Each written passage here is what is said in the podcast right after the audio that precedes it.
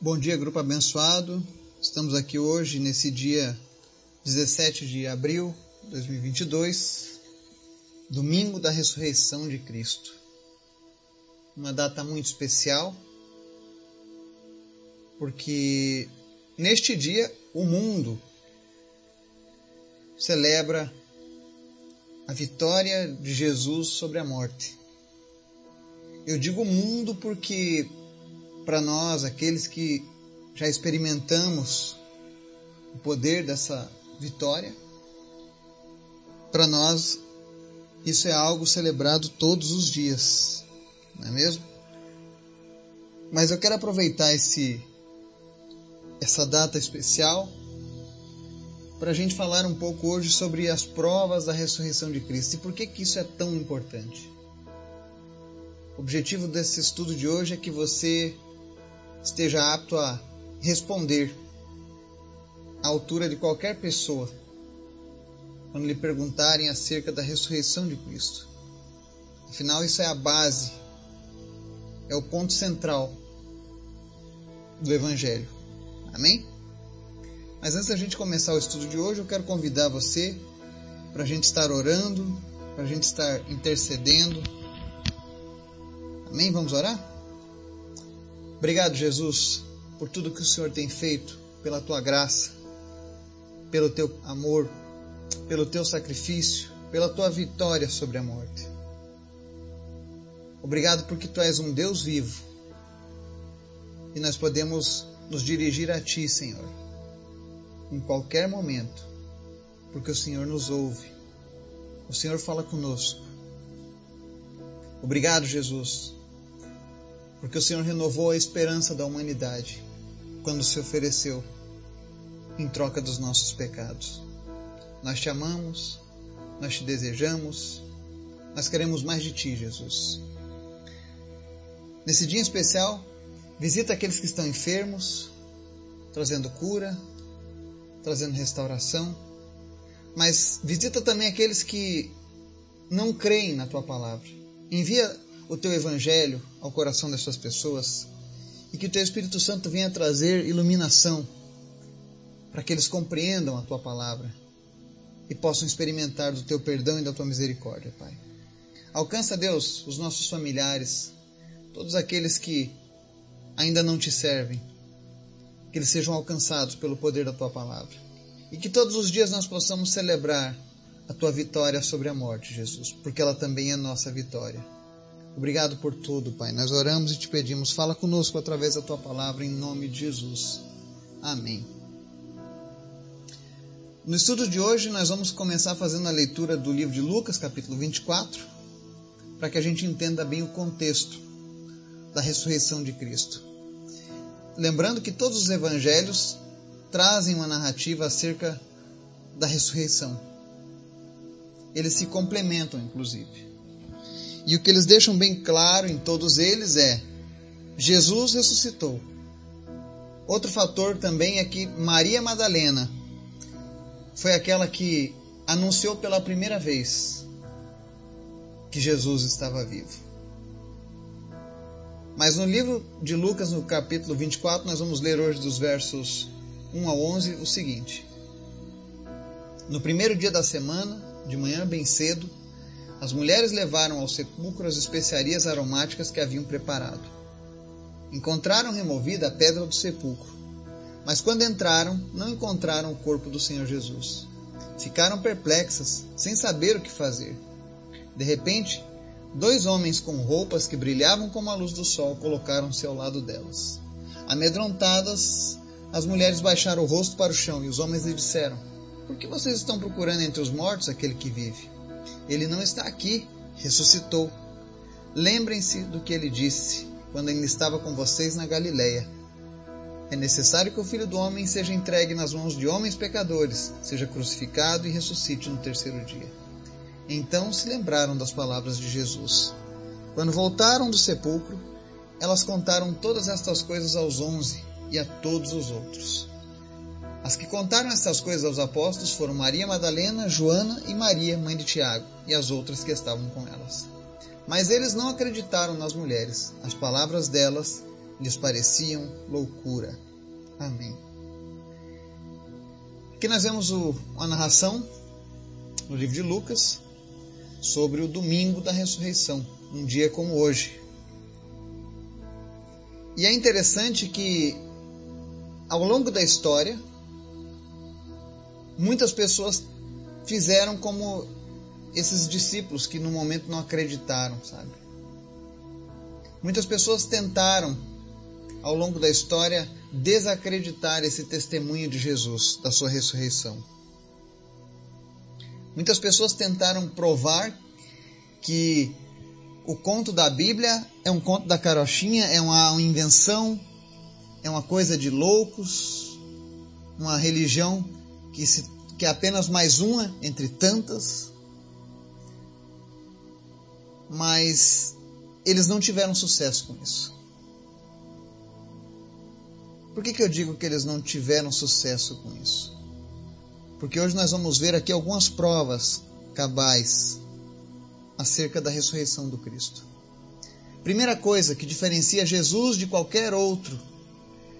Eu sei que as pessoas têm esse costume de colocarem Jesus como um líder de uma religião, fundador de uma religião, mas Jesus é além disso, ele é o Filho de Deus, ele é Deus encarnado. Ele é o Cordeiro de Deus que tira o pecado do mundo. Eu não posso colocar ele comparado a homens, comparado a outras divindades. Mas se fôssemos compará-lo, Jesus é o primeiro homem que diz: Olha, eu vou morrer e ao terceiro dia irei ressuscitar. Eu vencerei a morte e o pecado. E a prova disso é que ele, no verso 7, diz assim: Os anjos relembram aquelas mulheres que haviam entrado no sepulcro e dizem: Olha, no verso 7: É necessário que o filho do homem seja entregue nas mãos de homens pecadores, seja crucificado e ressuscite no terceiro dia. Verso 8: Então se lembraram das palavras de Jesus. Jesus ele predisse exatamente o que iria acontecer com ele. Ele falou: Olha, vou ser entregue por pecadores, vou ser crucificado e no terceiro dia ressuscitarei. Então, isso mostra a diferença de Jesus de qualquer outro personagem da história. Mas o interessante é que, com toda essa narrativa, aqueles que andaram com Jesus, os, os seus discípulos mais próximos, tiveram resistência em aceitar essa verdade. Quando as mulheres chegaram e contaram aquilo que elas haviam visto, aquilo que elas haviam ouvido. Até mesmo os apóstolos tiveram resistência em acreditar. E hoje muitas pessoas continuam tendo resistência em acreditar nessa verdade, na verdade da ressurreição. E é por isso que, de uma maneira muito sábia, Deus usa o apóstolo Paulo na sua carta aos Coríntios para trazer uma luz sobre o assunto. E Paulo faz uma defesa espetacular do Evangelho. Vamos conferir? A leitura está lá em 1 Coríntios, capítulo 15. Isso foi escrito cinco anos, mais ou menos, após a, a morte e ressurreição de Jesus. E ele diz assim, dos versos 1 ao 8. Paulo. Irmãos, quero lembrá-los do evangelho que preguei a vocês o qual vocês receberam e no qual estão firmes. Por meio deste evangelho vocês são salvos, desde que se apeguem firmemente à palavra que preguei. Caso contrário, vocês têm crido em vão. Pois o que primeiramente lhes transmiti foi o que recebi: que Cristo morreu pelos nossos pecados, segundo as Escrituras. Foi sepultado e ressuscitou no terceiro dia, segundo as Escrituras. E apareceu a Pedro e depois aos doze. Depois disso, apareceu a mais de 500 irmãos de uma só vez, a maioria dos quais ainda vive, embora alguns já tenham adormecido.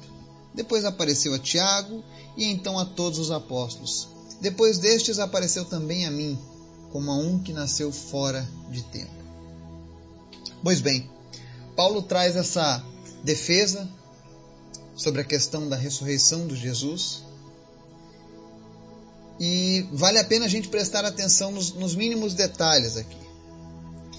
Recentemente, um grupo de cientistas, de céticos, fez uma conferência, se reuniram para discutir a, a, realidade da ressurreição de Cristo. Eles queriam achar evidências de que isso era uma invenção. E após uma leitura na história, na palavra de Deus, eles foram vencidos por essa passagem de 1 Coríntios 15. E o interessante é que Paulo foi muito objetivo ao trazer essa passagem. Ele diz aqui primeiro que Jesus apareceu a Pedro. Ou seja, mostra o amor e o zelo de Deus com aqueles que se achegaram a ele, porque Pedro foi um homem que havia negado Jesus. Segundo o relato bíblico, às últimas horas Pedro abandonou Jesus, negou ele inclusive, disse que não o conhecia. E agora o Jesus ressurreto vai lá e aparece para Pedro.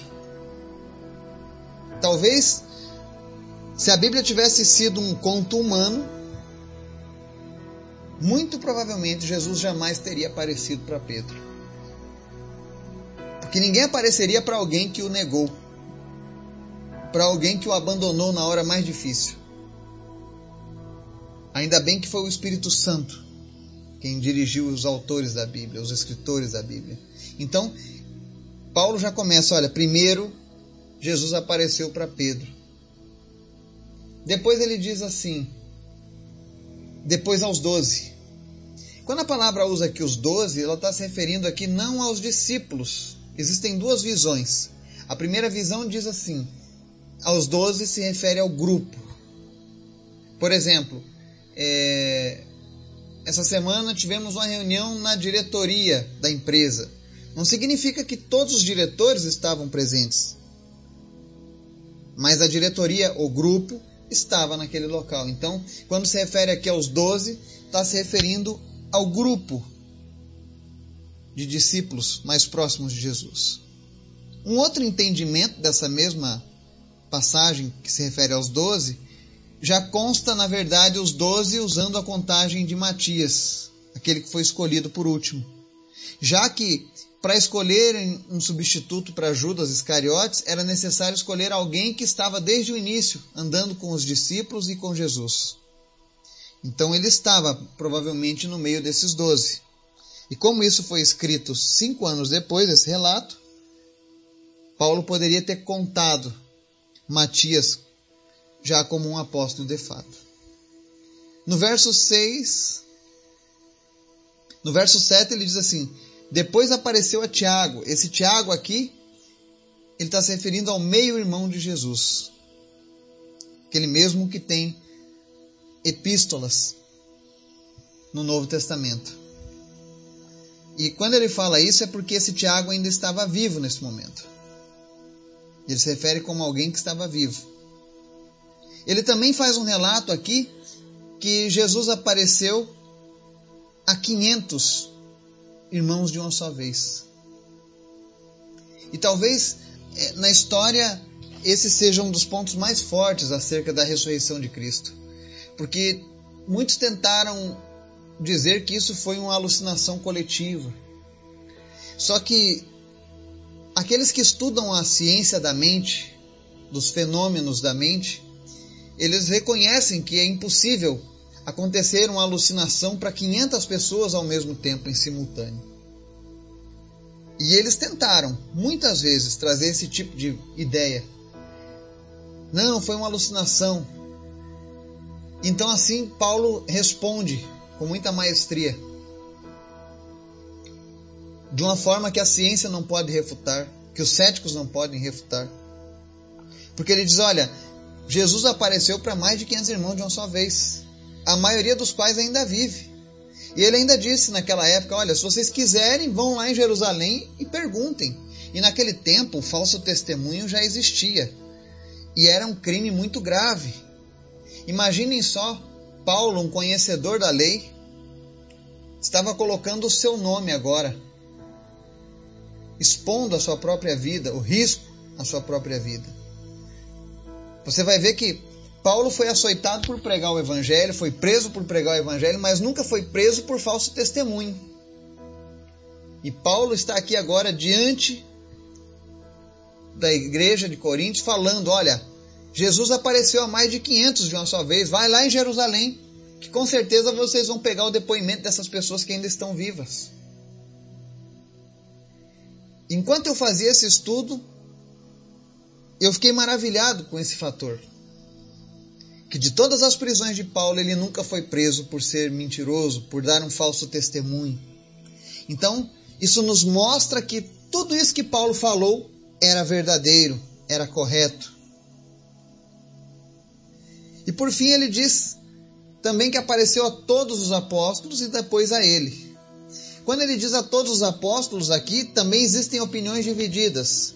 Alguns dizem que seriam os 70, aqueles que Jesus enviou para espalharem o evangelho, ou todos aqueles comissionados para saírem pelo mundo de uma forma genérica, seguindo a mesma ideia do versículo 5, quando ele fala aos 12. Mas a cereja do bolo está no verso 8, que ele diz assim: Depois destes apareceu também a mim como a um que nasceu fora de tempo. Então Pedro, Paulo está dizendo, Jesus apareceu para Pedro, que tinha negado ele, apareceu para o grupo principal dos doze, apareceu para o seu meio-irmão que não acreditava nele, filho de Maria com José, apareceu para todos os apóstolos, ou seja, todo o grupo comissionado para levar a mensagem, e agora apareceu para um inimigo, alguém que perseguia o povo de Jesus. Porque uma coisa é você pegar o testemunho de cristãos falando que Jesus ressuscitou. É muito fácil eu, cristão, dizer para outro cristão: olha, Jesus está vivo. Agora imaginem o choque que foi para os judeus e para os romanos. O cara que era conhecido como o maior perseguidor de Jesus invadia os locais, prendia, condenava. Agora, aquele mesmo perseguidor, inimigo de Jesus e do povo de Jesus, do povo de Deus, agora aquele mesmo cara aparece dizendo: Olha, Jesus ressuscitou e eu também vi. Jesus apareceu para o seu inimigo, para alguém que, que pensava ser um inimigo de Jesus.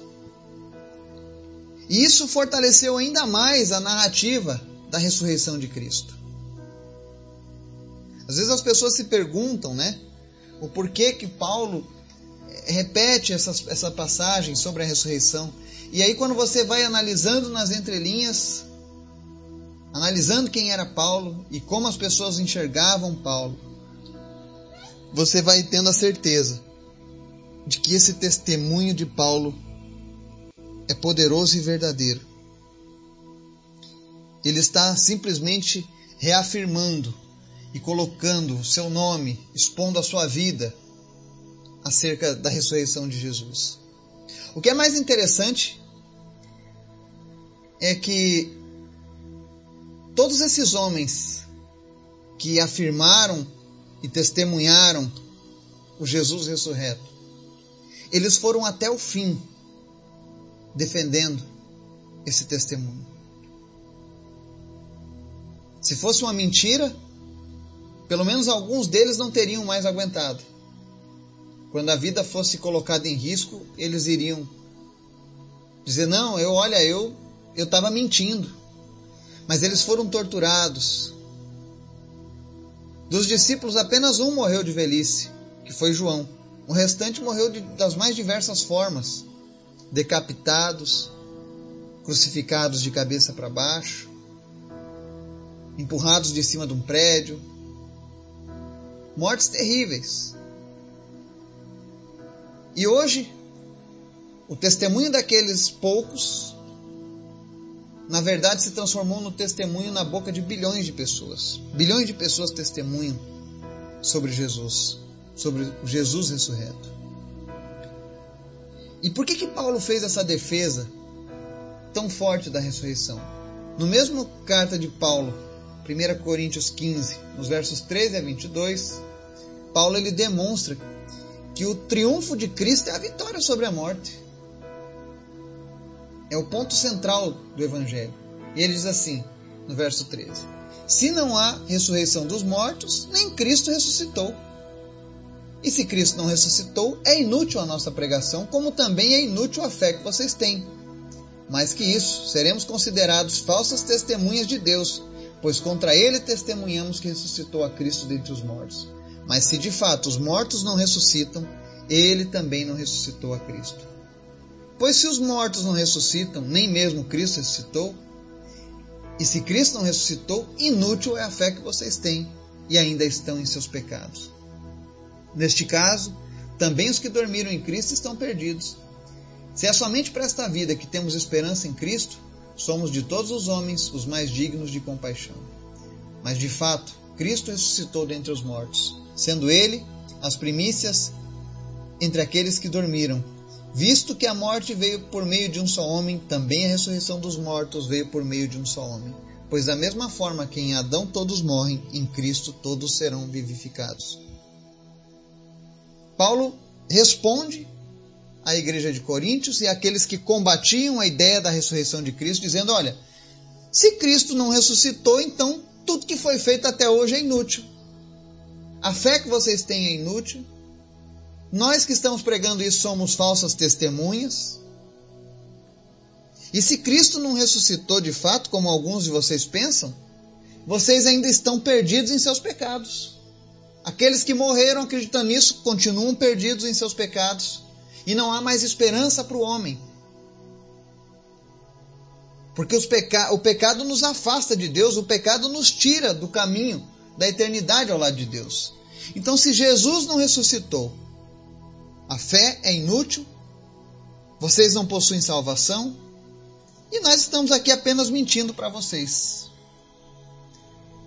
Mas aí Paulo fala: agora, se de fato Jesus Cristo ressuscitou, baseado no testemunho que eu trouxe aqui para vocês, todas essas pessoas que testificaram do Cristo ressurreto, inclusive Paulo, o perseguidor, se tudo isso for verdade, como tem sido anunciado pelas Escrituras, então nós precisamos entender que há uma esperança para o homem. Assim como todos morrem em Adão por causa do pecado, em Cristo todos são vivificados, ou seja, o antídoto para aquilo que nos condenava eternamente vem através de Jesus ressurreto. E aí Pedro, na sua carta de 1 Pedro, no capítulo 1, verso 3, 4 e 5, ele diz uma frase muito linda. Ele diz assim: Bendito seja o Deus e Pai de nosso Senhor Jesus Cristo. Conforme a sua grande misericórdia, ele nos regenerou para uma esperança viva, por meio da ressurreição de Jesus Cristo dentre os mortos, para uma herança que jamais poderá perecer, macular-se ou perder o seu valor. Herança guardada nos céus para vocês, que mediante a fé são protegidos pelo poder de Deus até chegar à salvação prestes a ser revelada no último tempo. Pedro sintetiza a mensagem de Paulo e transforma isso em esperança para todos nós. Ele diz: Bendito seja o Deus e Pai de nosso Senhor. Por que, que ele é bendito? Porque por meio da ressurreição de Jesus, dos mortos, ele nos deu uma herança que não pode perecer. Que herança é essa? É a eternidade ao lado de Deus. Foi graças à ressurreição de Cristo, graças a esse poder de Deus de vencer a morte, que hoje eu e você temos uma certeza. Se nós entregarmos a nossa vida para Cristo, se nós crermos verdadeiramente que Jesus ressuscitou dos mortos, que Ele está vivo, nós receberemos uma herança que não pode perecer, macular-se ou perder o seu valor. E essa herança, ela não está guardada aqui na terra, ela está guardada nos céus. Mediante a fé. E o interessante é que ele afirma que somos protegidos pelo poder de Deus até chegar à salvação, prestes a ser revelada no último tempo. Imaginem que pessoas como Pedro, Paulo, que andaram, que viram Jesus, que testificaram de todas essas coisas, eles já contavam que os dias em que Jesus voltaria estavam próximos. Imaginem se essa carta tivesse sido escrita hoje. Talvez eles dissessem: amanhã nós veremos a revelação final acerca dos últimos tempos. Seremos arrebatados, iremos morar com Deus, porque eles tinham essa certeza. Agora, todas essas certezas só foram possíveis Toda essa esperança só é possível, a esperança de vencer o pecado, a esperança de sermos redimidos, a esperança de termos a vida eterna, a esperança de que a segunda morte não nos afetará, ela só é possível porque um dia Jesus, o Cristo, decidiu se entregar por mim e por você, morrer pelos nossos pecados e morrer uma morte de cruz. E ele avisou: Olha, passarei três dias mas eu voltarei. E quando eu voltar, a morte não terá mais poder. O pecado não terá mais poder de afastar os meus filhos, os salvos, dos meus planos. É por isso que nós devemos celebrar a ressurreição de Jesus, não apenas hoje, no domingo da ressurreição, nessa data criada pelos homens, para celebrar ao Cristo, que muitos não seguem, que muitos admiram, mas ainda possuem uma certa descrença. Será que ele existiu? Será que ele verdadeiramente ressuscitou? Bom, a palavra de Deus, a história e a ciência nos revelam hoje: Jesus Cristo está vivo.